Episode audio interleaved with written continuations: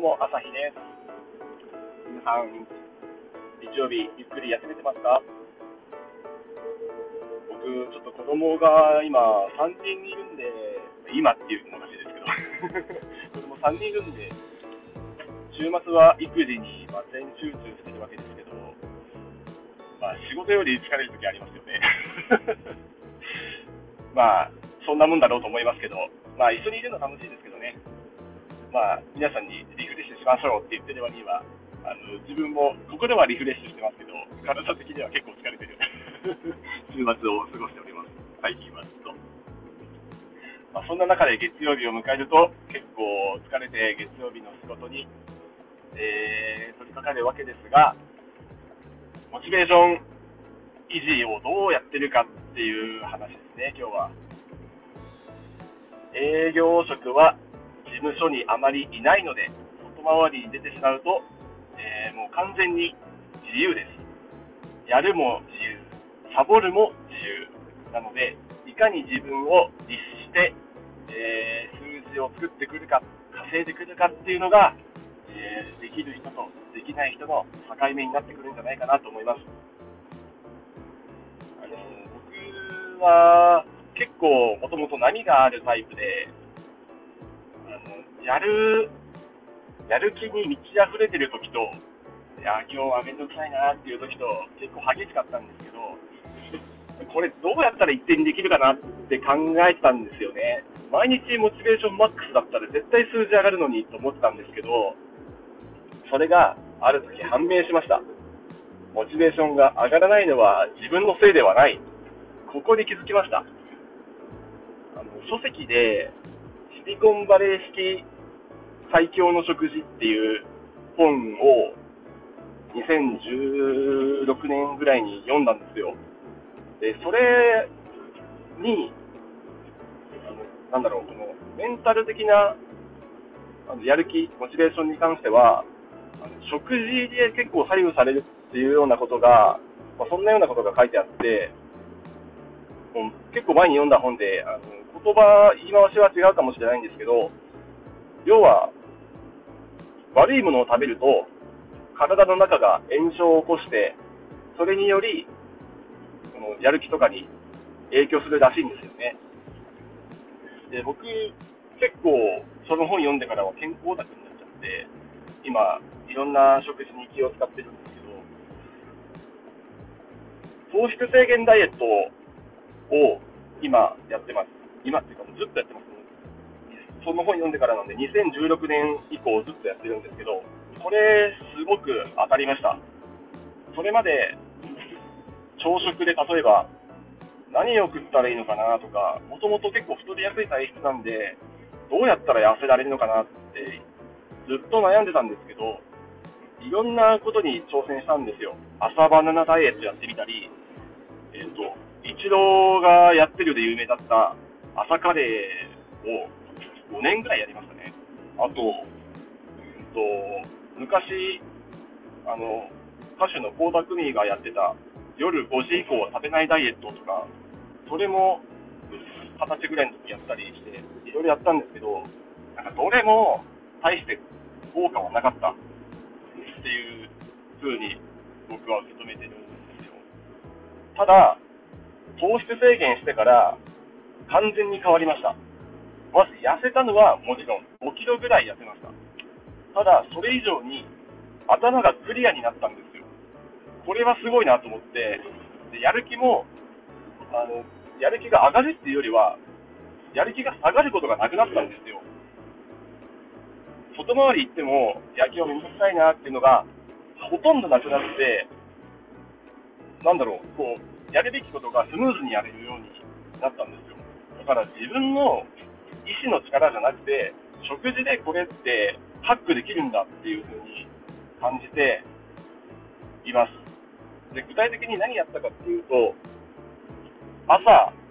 食べない。これです。もう朝カレーの真逆なんですけど、1日、えーと、3食っていう食文化は、あの明治維新と同時に海外から入ってきた食文化で、江戸時代までは基本的に2食だったらしいんですよ。それが、あの、欧米の文化が取り入れられた時に3食になったわけですが、別に医学的根拠はそこにはなかったらしいんですよね。今でこそ朝食は脳が活動するのに大事だっていう説もあるんですけど、ここはおそらく人それぞれ合う合わないが分かれると思います。皆さんがこれをお聞きの人が、えーと、朝食を食べた方がいいか、抜いた方がいいかは正直やってみるしかないと思います。僕は両方やって食べない方が自分に合うなと思ったんで、それをずっと取り入れてます。で、お昼は比較的軽く済ましてます。今はベースフードを毎日お昼に食べてますし、ベースフードがあそれを、その存在を知るまでは、おにぎり1個とか、そんな生活を送っていました。ちなみに、朝いっぱい食べると、10時とか11時ぐらいにお腹すごい空くんですよね。満腹感を得て朝スタートしてるんで、お腹が空くと腹減ったってすごい思うんですけど、あのー、朝軽めに済ませておくとか、朝抜いておくと、空腹感っていうのがほとんど感じないですよね、お昼になっても。だから必要最低限の栄養補給さえお昼でできれば、そんなに腹減ったがなく、お昼を控えるっていうことは、まあ、控えるってちょっと語弊ありますけど、あの軽く済ませるっていうことは、午後の作業効率、パフォーマンスにかなり好影響を及ぼします。なので、あのこの習慣を取り入れると、朝から頭がクリアで働くし、モチベーションが下がらず、一定の水準で活動できるし、午後もそんなに眠くならないし、作業効率は落ちないし、それほど空腹感を感じずに夜まで生きるっていう、こういう、えサイクルを回せるようになりました。ちなみに、えーと、どうしてもお腹が減ったときは、ナッツを食べましょう。あの無塩のナッツですね。塩を加えて美味しくしたのは良くないです。アーモンドだとか、えーと、カシューナッツだとか、くるみだとか、こういったものが、えーと、無添加で販売されているミックスナッツなんかを買うといいと思います。僕は、えーと家にも外回りするときも、事務所にも常に身近に置いていて、お腹が空いたなと思ったら、これを食べています。あと、コーヒーもかなり頻繁に飲みますね。コーヒー。そうやっていくと、やる気、モチベーションが下がらず生活できるので、結果的にあの仕事のパフォーマンスも上がり、営業成績も上がるというか、極端に下がることがないというか、一定の水準を維持できるので、まあ、人生がうまく回ってくると思います。もしよかったら、あの健康に関する情報収集、皆さん進めてみてはどうでしょうか。これをやって僕実はすごいスイーツ大好きなスイーツダンスなんですけど 糖質制限と真逆のこと言って、あの、スイーツを食うときは食います。土日とか、あと、夜結構食べますね。朝抜いてる分、夜は結構食べるんですけど、夜食べてから、要は朝抜いて昼までの間、16時間ぐらい、えー、空腹時間を、食べない時間を確保できると、一瞬、飢餓状態に体が入るので、体脂肪が燃えやすくなるんですね。で、その時間さえ確保していれば、残りの時間はそれなりに糖質を摂取してもあまり影響がないというふうに、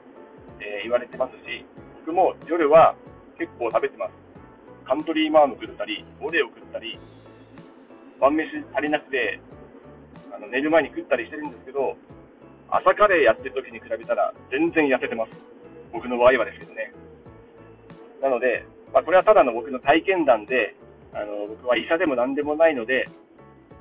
えーと、根拠はほとんど、あの